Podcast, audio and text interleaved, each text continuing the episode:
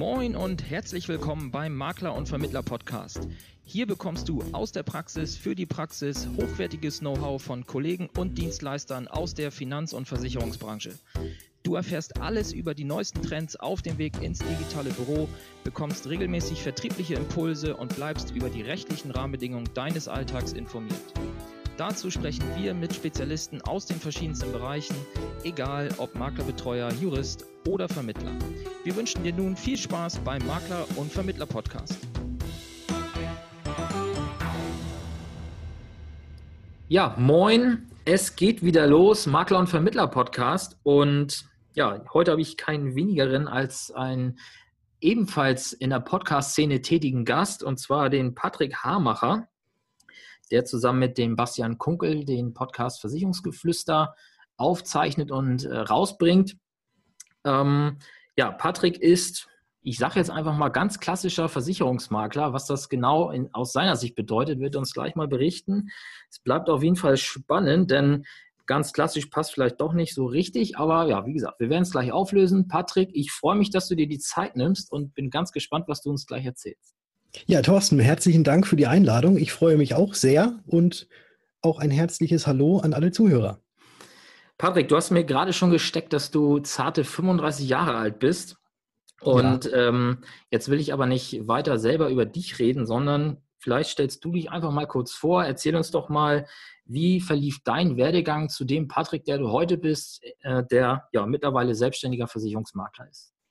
Ja, das mache ich doch sehr gerne. Also nochmal ganz kurz, mein Name ist Patrick Hamacher. Ich bin zarte 35, wie du das so schön gesagt hast. Vielen Dank. Ähm, ich wohne in Würzburg und habe auch hier in Würzburg meine Ausbildung ganz klassisch zum Versicherungskaufmann gemacht. War danach äh, bei einer großen Generalagentur in der Ausschließlichkeit ähm, als sogenannter Juniorpartner aktiv. Das Ganze für fast zehn Jahre. Mhm. Ähm, habe dann nebenher noch meinen Versicherungsfachwirt gemacht und war auch äh, ja schon nach dem Fachwirt immer sehr aktiv beim BWV und habe da auch ähm, ja eine Dozententätigkeit bekommen, wo ich dann den jungen Auszubildenden eben auch helfe, ihre Prüfungen mit Bravour zu meistern. Ja. Hoffentlich mit Bravour, heißt es. und äh, bin jetzt besonders stolz, dass ich vor ein paar Wochen auch äh, berufen wurde zum äh, ja, in den Prüfungsausschuss der IHK hier in Würzburg für die Versicherungsfachleute. Also da werde ich dann demnächst auch im Prüfungsausschuss mit, mit drin sitzen.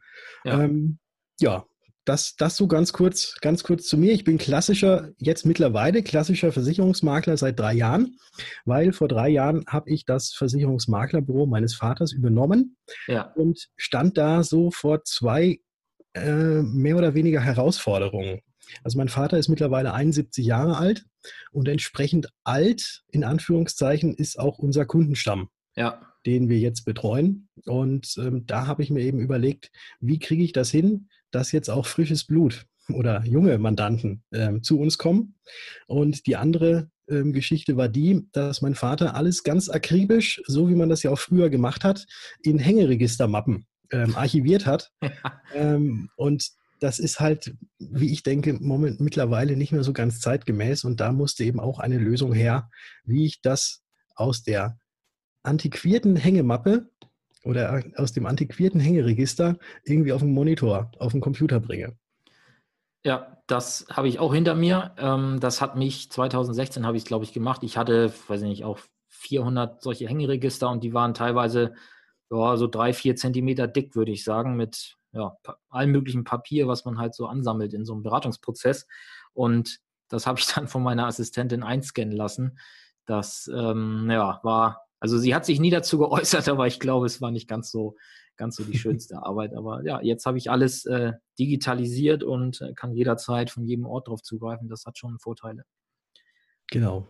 Das klappt bei mir mittlerweile auch zu 95 Prozent, möchte ich so sagen. Also ein paar Sachen sind noch, sind noch analog vorhanden, aber ja. die kommen jetzt auch nach und nach auf den Rechner.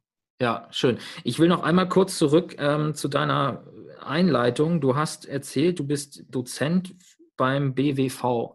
Ja. Wie, wie kam es dazu und was genau machst du da? Erzähl doch einmal. Ja, also es kam dazu, ich, ich habe eben den, den, Fachwirt gemacht und fand es eigentlich immer ganz spannend, was die äh, Leute, die uns da äh, etwas erzählt haben, wie die das Ganze machen und habe mir dann gedacht, auch das wäre ja auch was für mich und habe mhm. danach einfach mal nachgefragt, ob es nicht die Möglichkeit gäbe, dass ich auch eine Dozententätigkeit übernehmen könne. Und äh, ja, ich glaube, Dozenten sind immer gefragt und deswegen hieß es dann, jawohl, Patrick, kannst du gerne tun.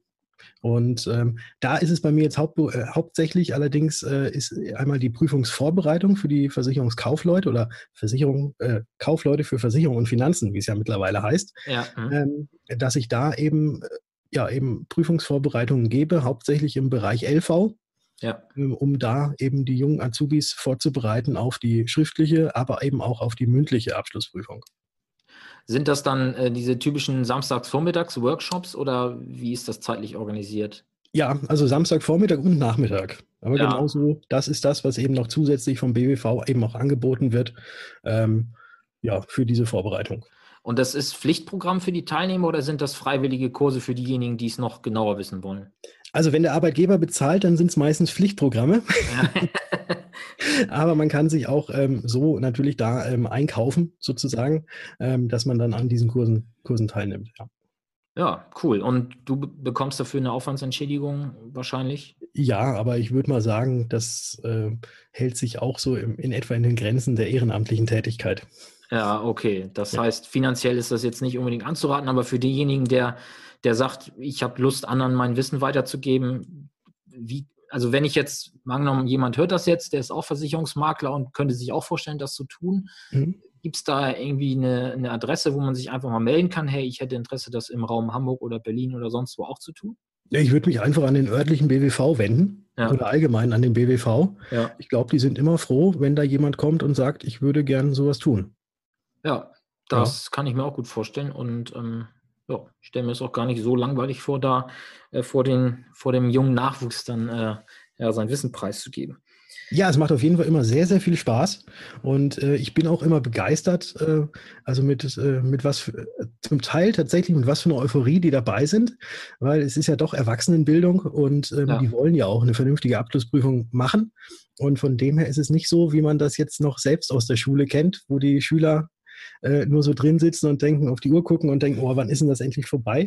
Sondern da werden schon richtig gute Fragen gestellt. Ja, das Durchschnittsalter, die sind wahrscheinlich dann irgendwie Abiturienten, die jetzt in der Ausbildung sind, also wahrscheinlich irgendwas zwischen 19 und 24 Jahre alt, oder? Ja, also größtenteils, aber es gibt natürlich auch sehr, sehr viele Umschüler, ja. äh, habe ich so in den letzten Jahren festgestellt, die halt dann doch schon ein bisschen älter sind.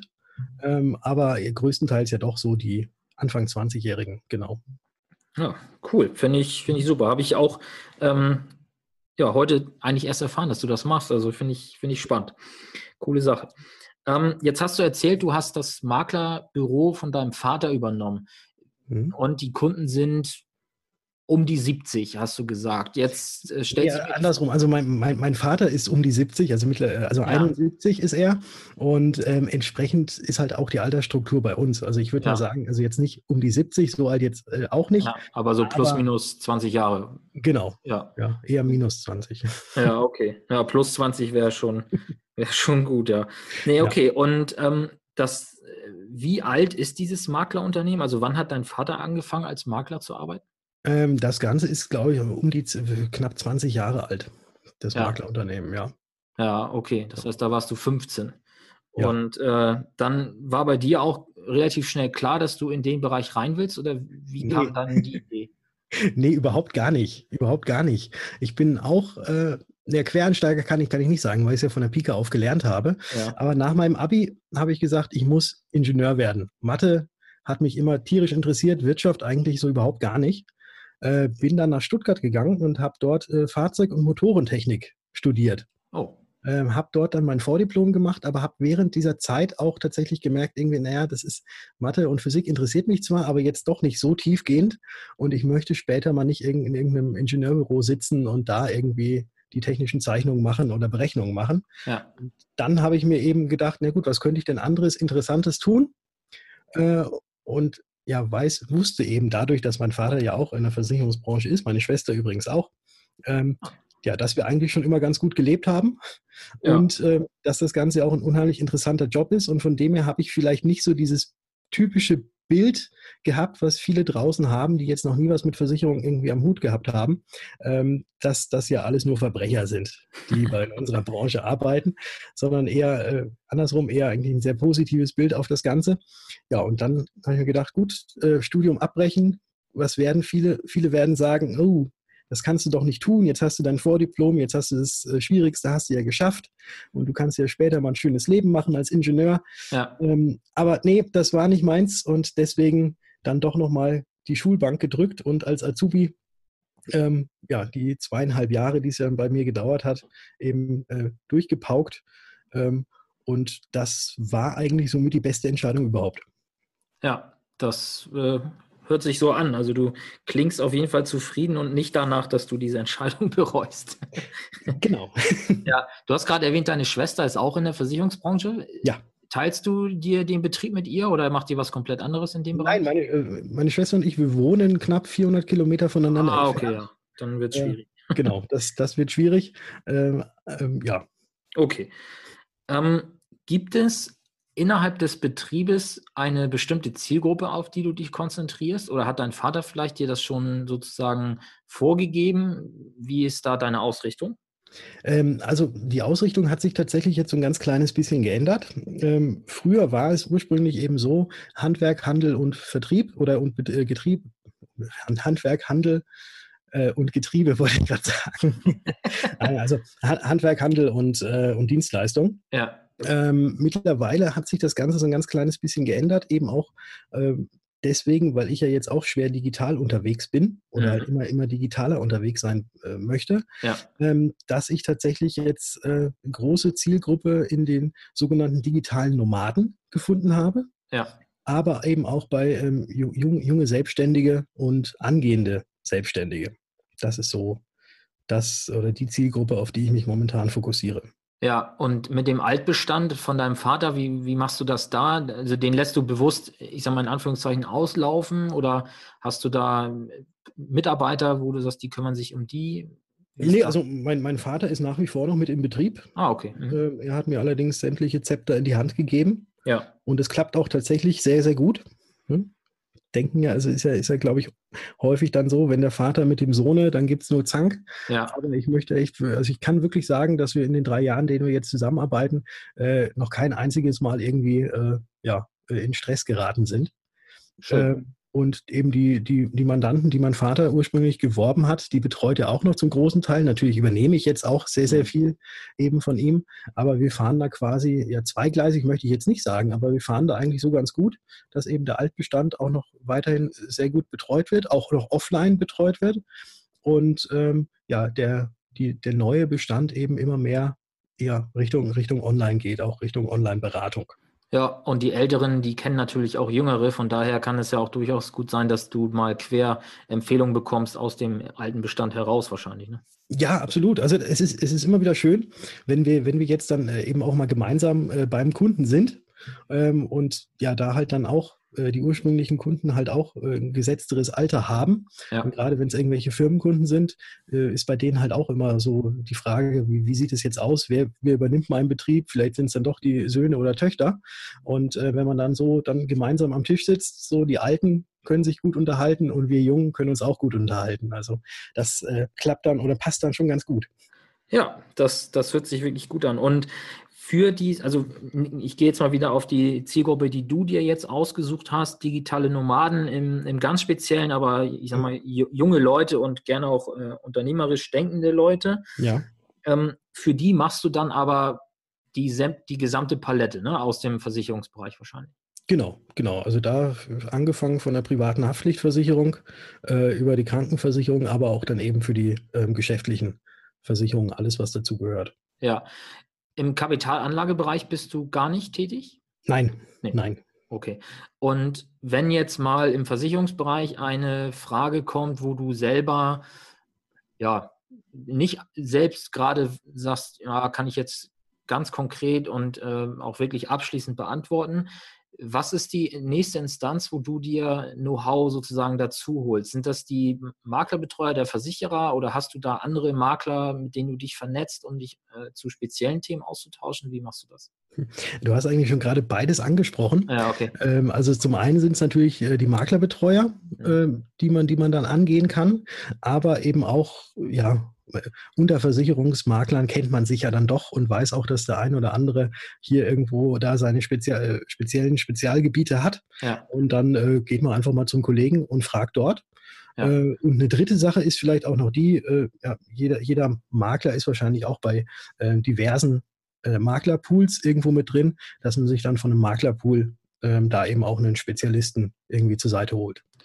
Ja, okay. Also da nutzt du die gängigen Wege, wie wahrscheinlich die meisten Ja. unserer Kollegen auch. Ja, also ich google jetzt nicht und versuche dann dem äh, meinem Kunden irgendwas zu erzählen, was ich ergoogelt habe, sondern ich äh, hole mir die Informationen schon von jemandem, der es weiß. Ja, das macht Sinn. Ja, okay. Aber ja, und wichtig ist ja auch, äh, dass man einschätzen kann, ähm, ist die Quelle, die ich jetzt anzapfe, ist die auch vertrauenswürdig. Ne? Also, Richtig. und das ja. ist bei Google dann leider nicht immer so offensichtlich. Ne? Na, nicht, nicht immer. Ja. ja. Ähm, lass uns mal auf die Strategie oder auf deine Unternehmensstrategie jetzt in mittel- bis langfristigen Raum gehen. Also, wo siehst du dich in drei bis fünf Jahren und was ist der Plan, beziehungsweise wie willst du da hinkommen? Okay. Ähm, ich sehe mich in drei bis fünf Jahren als den Versicherung, also es klingt jetzt vielleicht ein bisschen übertrieben, aber man braucht ja große Ziele, Ja. ähm, als einen der, der Versicherungsmakler, die quasi online gefunden werden und ähm, die eben so eine Expertise aufweisen und so eine Reichweite haben, dass man quasi nicht um mich herum herumkommt. Ja, und äh, das dann bundesweit oder willst du das auf deine Region mit 100, 200 Kilometer Umkreis eingrenzen oder wie ist da deine, deine Planung? Bundesweit. Bundesweit. ja. Gerade, gerade durch die Online-Beratung und die ja eben jetzt gerade von den digitalen Nomaden oder auch von jungen Selbstständigen Ja. äh, sehr gerne angenommen wird, äh, eben, dass man das Ganze digital macht, dass man auch, äh, dass man sich jetzt quasi gar nicht äh, in real, in Persona gegenüber sitzen muss an einem Tisch, Ja. sondern dass das Ganze tatsächlich jetzt von Monitor zu Monitor geht. Weil ähm, ich denke, der einzige Unterschied äh, bei so einer Online-Beratung mit über, über Videokonferenz zum Beispiel, ist die, dass man sich tatsächlich zur Begrüßung nicht die Hand geben kann. Ja. Aber ansonsten äh, ist es genauso, als ob man sich tatsächlich jetzt gegenüber sitzt. Ja, ist ja jetzt wie bei uns auch gerade so, denn Ja. äh, wir sind ja nun auch ein paar hundert Kilometer getrennt gerade. Das stimmt. Ähm, vermute ich zumindest. Ich gehe jetzt mal nicht davon aus, dass du hier gerade in der Nähe von Hamburg in der Nähe von mir sitzt. Nee, Ich sitze ganz bequem in meinem Sessel in Würzburg. Ja. Ähm, jetzt hast du uns schon gesagt, du willst in drei bis fünf Jahren einer der Makler sein, ähm, die online gefunden werden, wenn man über Google oder sonstige Suchmaschinen äh, das Thema Versicherung äh, recherchiert. Ja. Jetzt ist natürlich die Frage für den einen oder anderen, okay, wie will er das machen? Willst du jetzt ein Vermögen in Google AdWords und Facebook-Anzeigen investieren oder hast du da schon eine richtige, ich sag mal, Content-Marketing-Strategie? Hast du einen eigenen Blog? Ähm, ich habe ja schon gesagt, dass du einen eigenen Podcast betreibst. Das sind ja sicherlich dann die Tools, die du da verwenden willst. Lass uns erstmal den Podcast noch zurückstellen, da kommen wir gleich nochmal drauf. Mhm. Hast du neben dem Podcast noch äh, Strategien, die dein Vorhaben unterstützen? Man muss sich da tummeln, wo die Zielgruppe ist. Und ähm, deswegen bin ich sehr stark eben auch auf Facebook unterwegs, Ja. ähm, auf Instagram. Das Mhm. ist ja auch so, dass das, was jetzt immer mehr ähm, kommt und angenommen wird. Snapchat bin ich nicht. Da sind, glaube ich, noch die viel Jüngeren, aber ich weiß gar nicht, ob Snapchat überhaupt ähm, für die versicherungsrelevante Zielgruppe überhaupt was ist. Ja, das wüsste ich jetzt auch nicht. Ne? Aha, genau. Und da, da läuft eben so, so eben die Strategie tatsächlich, ähm, ja, überall irgendwo präsent zu sein, überall aufzutauchen und ähm, das Ganze jetzt nicht in Form von komm zu mir, komm zu mir, äh, schließ bei mir ab, ich bin der Beste, der Tollste, Mhm. sondern ich möchte da eben in diesen verschiedenen Foren oder jetzt auch in irgendwelchen Facebook-Gruppen zum Beispiel ähm, einfach erstmal Mehrwert liefern, sodass man meinen Namen immer wieder liest Ja. und dann sagt, okay, das, was der Patrick da schreibt, das scheint vernünftig zu sein. Ähm, wenn ich jetzt mal eine konkrete Frage habe, könnte ich ja auch mal zu dem direkt gehen. Ja, genau. Das ist eine, du hast da ein gutes Phänomen beschrieben, weil viele versuchen es ja tatsächlich mit dieser, ja, mit der Hammer-Methode, ne? also eine, eine Facebook-Anzeige direkt auf, am besten direkt auf dem Vergleichsrechner, ähm, wo ich auch mal schmunzeln muss, dass, äh, naja, aber es scheint ja bei dem einen oder anderen zu funktionieren, weil ansonsten würde ich oder hoffe ich zumindest, dass, dass die einfach mal irgendwann diese Anzeige abschalten. Aber solange die läuft, denke ich mir mal, müsste sie ja profitabel sein. Zumindest würde ich sonst so eine Anzeige nicht so lange laufen lassen. Ja, also das habe ich so tatsächlich, äh, habe ich so tatsächlich noch nicht ausprobiert, ähm, weil es wird wahrscheinlich so sein, dass einer, der auf so eine Anzeige klickt und auf einen Vergleichsrechner und dann vielleicht sogar beim Vergleichsrechner direkt was abschließt, ist ja, ist ja dann schön für denjenigen, der die Anzeige gestartet hat. Aber man hat halt keinen persönlichen Kontakt. Ja. Und äh, so, so schön online auch ist, aber ich denke, dass der persönliche Kontakt gerade bei Versicherungen äh, das Ausschlaggebende ist, was jetzt auch auf Langfristigkeit äh, angelegt sein muss. Ja, sehe ich genauso. Und wie gesagt, ich bin jetzt auch nicht der, der Fan von diesen Vergleichsrechnern auf den Makler-Webseiten, weil ähm, ja, ich, ich sehe den Mehrwert da nicht. Äh, ich weiß nicht, ob du das anders siehst, aber ähm, ja, ich sehe auch den Job des Maklers nicht unbedingt als Vergleichsrechner, Bediener, sondern eher in den Spezialfragen oder halt auch diese persönliche Betreuung einfach, ne, dass man ja einfach als Ansprechpartner dann auch verfügbar ist ne, für den genau. Kunden. Richtig. Also das ist, also ich möchte der Ansprechpartner meiner Mandanten sein und nicht irgendwie einer, der einen Vergleichsrechner anbietet. Ja. Kannst, ja, ich gehe mal einen Schritt weiter. Kannst du ungefähr sagen, wie, wie das Verhältnis prozentual von Online zu klassischer Offline-Beratung in deinem Betrieb aktuell ist? Ähm, da wir ja immer noch zu zweit sind, mhm. ist es so, also mein Vater komplett äh, rein nur offline. Ähm, und bei mir liegt die Quote, ich würde mal sagen, schon bei drei Viertel oder sogar ein bisschen höher, was das Online ähm, angeht. Ja, okay. Und welche Tools nutzt du dafür? Oder du hast wahrscheinlich ein bestimmtes Tool, wo du die Online-Konferenzen, die Videokonferenzen mit dem Kunden dann machst? Genau. Würdest, würdest du uns verraten, welches du da nutzt? Das mache ich sehr gerne. Auch da, wo wir jetzt gerade den Podcast drüber aufnehmen, ja. äh, das ist Zoom. Ja. So heißt okay. das Tool. Ähm, sehr, sehr einfach. Man kann äh, ja, man kann sich dort eben, wie vorhin gesagt, im virtuell gegenüber sitzen in einem, Form einer Videokonferenz. Ähm, und der große Vorteil bei dem Programm ist, dass zum einen die Qualität sehr, sehr gut ist, also auch die Videoqualität. Also, dass es nicht so irgendwie so der Gegenüber so verpixelt ist, sondern dass man den wirklich sehr, sehr gut erkennt. Ja. Ähm, und zum anderen hat man da eben auch die Möglichkeit, den eigenen Bildschirm zu teilen und auf dem Bildschirm quasi rumzumalen, so als ob man jetzt quasi ja das Angebot oder die ja, bei der Beratung irgendwelche Zeichnungen macht oder so, ähm, dass man das halt einfach nicht auf dem Papier macht, sondern direkt auf dem Monitor. Ja, echt äh, wirklich sehr cool, dieses Tool. Also ich nutze es jetzt ja auch auf deine Empfehlung eigentlich, würde ich sogar fast sagen. ähm, und ja, bin, bin echt begeistert, weil sogar die, das Teilen des iPads, also wenn ich ähm, habe so ein iPad mit dieser Pencil-Unterstützung und äh, das als Papierersatz dann einfach zu nutzen, wenn ich dem demjenigen was, was aufzeichnen will, einfach mal kurz, weil es jetzt mal schneller geht als am Bildschirm oder so, ähm, kann ich sogar mein iPad äh, darüber teilen. Also ist schon, schon echt ja. cool. Ja. Und wenn jetzt dann im Laufe der Beratung das Thema Unterschriften kommt, sei es jetzt auf Maklervertrag, äh, Maklervollmacht, Datenschutzerklärung und so weiter mhm. und nachher natürlich Anträge etc. Welches Tool nutzt du für diese digitale Unterschrift dann? Ja, also da gibt es verschiedene Möglichkeiten und verschiedene Wege. Äh, viele Dokumente haben ja äh, bereits schon so ein vorgesehenes Signierfeld, was man ganz einfach mit dem äh, Adobe Reader auch unterschreiben kann, mhm. sofern der Gegenüber äh, ja irgendwie da schon eine digitale Signatur quasi angelegt hat. Ja. Ähm, das zum einen. Äh, ein anderer, der relativ, in Anführungszeichen, klassische Weg ist der, dass ich eben die Unterlagen als PDF äh, dem Mandanten zusende und der diese dann ja ausdruckt, unterschreibt und wieder einscannt und mir zurücksendet. Ähm, es gibt allerdings ja jetzt immer mehr ähm, auch solche E-Sign oder digitale Unterschriften-Tools, die immer mehr kommen. Äh, ja. Und da habe ich auch äh, von Adobe das Ganze mal ausprobiert. Ähm, laut deren Beschreibung, ich habe die, ich habe, ich habe bisher noch nicht, aber bis zum 25. Mai brauche ich sie unbedingt. Ähm, auch die Datenverarbeitungsauftrag. Äh, ja. Ähm, wobei da äh, gesagt wird, eben auch bei Adobe, dass das Ganze, äh, wenn die Unterschriften gemacht werden, auch EU-konform sei. Und ich habe bisher tatsächlich noch bei keiner Gesellschaft, wo ich dann so einen digital signierten Unter äh, Antrag eingereicht habe, irgendwelche Probleme gehabt, dass der nicht angenommen wurde. Ja, bei Adobe ist das ja relativ äh, umfangreich auch. Also die packen ja dann wirklich eine komplette Seite hinten an das Dokument dran, wo die ganze Historie ist, wer hat wann wem was geschickt, wer hat es geöffnet, unterschrieben. Ne?